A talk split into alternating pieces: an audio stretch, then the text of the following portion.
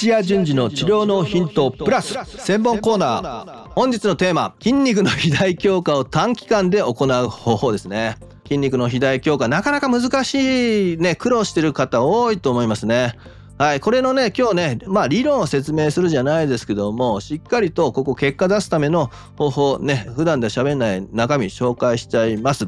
で私がねここの部分にスポット当ててやる間ものすごく短いです。まあなんか術後のリハビリだったりとか、まあ、手術はしない保存であってもここの、え筋肉肥大させるぞ強化させるというところは特にねもう意識を持ってこのやり方に特化してこだわってやるというのでそうするとですねまあ炎症とか戦いながらやると時間かかるんですけどもそういうものがなければもう短期間2週間ぐらいでおしまいとかえそんな形で肥大強化の期間ものすごく短くできてます。もう1ヶ月も2ヶ月もずっとこれやってんだけどもなかなか左右ね対象に筋力戻ってこないとかねそういう声あちこちで聞きますができるかできないかは今日の理論あるいは理論をもとに実際に取り組む時の設定をどこまでこだわるかっていうところに左右されます。ぜひね今日えー、このテーマ、えー、注目してる方は、えー、最後までチェックしてください。もうここエビデンスベースなので筋肥大させるための条件は決まっております。とまずね、え、それの話を始める前に筋肉のトレーニングをさせる時に特にですね筋肉の収縮力1回あたりの収縮力絶対筋力って言うんですけどもそれを絶対筋力を上げるためにはそもそも軽いものを繰り返し収縮させる持ち上げるっていうことをしても上がりません。それは前提としてあります。とにかく体の方はそのトレーニングの負荷のかけ方に適応していきますので軽い負荷で回数を繰り返し上げていくっていうことをしていれば筋肉はそれに応じて軽い負荷を何回も何回も反復して繰り返し収縮するっていうのが得意になってきますしものすごい重いものを反復回数は全然少ないんですけども上げるって今今日のテーマですね。絶対筋力を上げるっていうねトレーニングすればまあ1回しか上げられないとしてもものすごい力収縮力を出して収縮するっていうのが、得意になってきます。あともう一個ね収縮するしないっていうだけじゃなく収縮の中身ですね、えー、早く収縮するっていうのも指標の一つなんですけどもそういったある程度まあ軽めなんですけども少しだけ負荷を用いてだけども収縮する時には全速力で「えー、えいや!」とこう収縮すると。まあ場合によっては反動を使ってとにかく早く収縮する。そういったような、えー、運動ですね、まあ、ジャンプだったりとかもうパンチですごいキレのある、ね、パンチを出すみたいなそういった時に使う能力ですけども収縮の速度ですね。それに特化してトレーニングすれば早い収縮力が得られます。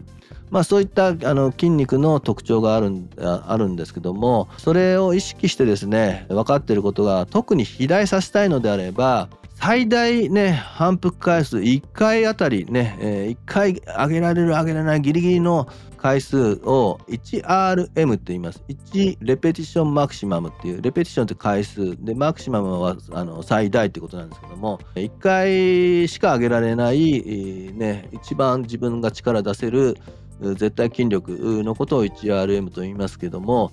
大体その 1RM を元にしてまあ大きい筋力であれば8から 10RM とかねそんな感じですけども、えー、中くらいと,、えー、とか、ね、ちっちゃい筋肉であれば 12RM から 15RM ね。今言ったように12回13回、ね、繰り返してて、え、なんとかね、もう14回以上上げられないとかっていうような重さを 13RM14RM とかっていうその強度で毎回毎回それを 13RM 出せたっていうそこがまでやる体でで休みを30秒とか20秒とかできる限り完全休養しない不完全休養というんですけども乳酸がパンパンに溜まっていくような状態で繰り返し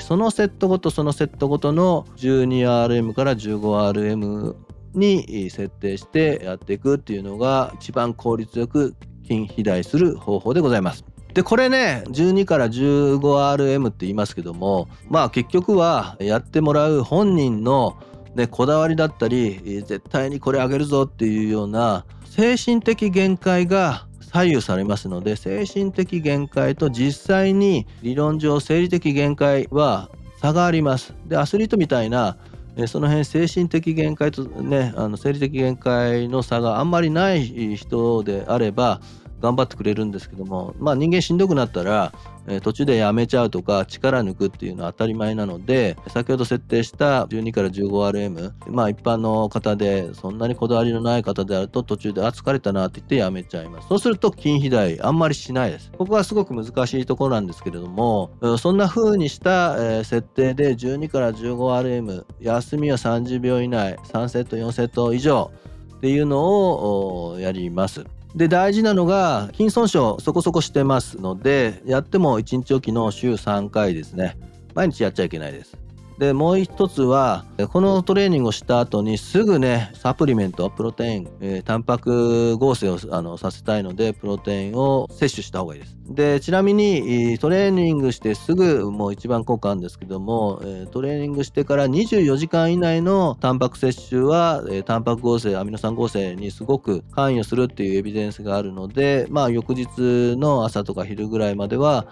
しっかりタンパク質多めの食事をしていただければというふうに思います。思いますそれでまたですね、えっと思う人もいるんですけど、クールダウンしないでください。ストレッチしないでください。というのは、パンパンにした状態でトレーニング終わった後、それが刺激になって成長ホルモンが出ます。あの乳酸とかが溜まってる状態の方が成長ホルモンが出ますので、それをサウナ行ったり風呂入ったりあるいは自転車こいだりランニングしたりとかっていう風にしてえー、体内の循環ぐるぐる回すようなことをしちゃうとあのそこの局所パンパンになってるものがなくなっていっちゃいますので、まあ、やんないよりはいいんですけどももうよりね筋肥大させるみたいな目的であればクールダウンはしないと。もう反対を言ってますけども通常はクールダウンをせよなんですけども、えー、筋肥大に関してはクールダウンをしないと。デメリットとしては翌日以降に筋肉痛が出やすい組織のあの癒着がしやすいあるいはもう組織の、ね、長さ自体が短くなりやすいというようなことがあるので翌日以降にストレッチしたりとか都市介入ですねしっかりとリリースしたり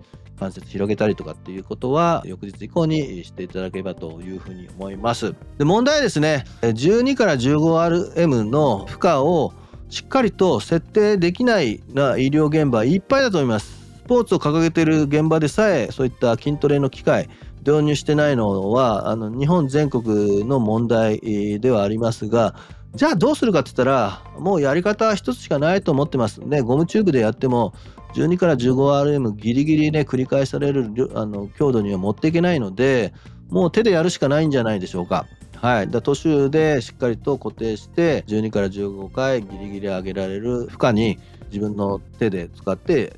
やってあげると。ただね、これがね、スクワットだとか、そういった自分の手でできないような状態になってくると、これ、すごく弱いので、まあ、いずれそういうことをどんどんやるのであれば、やっぱ施設の中にウェイトのマシン、ウェイトのね、あのフリーウェイトをね、ぜひ導入していただければというふうに思います。まあその辺のね現場での問題はさておき筋肥大させるためには筋肉をそれだけね本当に追い込むということとそのやり方ですよね。休みは短く。でセットごとに12から 15RM で追い込んでいく。これにこだわってぜひやってみてください。あのもうすぐ結果出ますので非常に分かりやすい筋肥大のさせる理論でございました。今後もねこういったね治療に関するヒントポイントを出していきたいと思いますのでチェックよろしくお願いします。今日は以上になります。いってらっしゃい。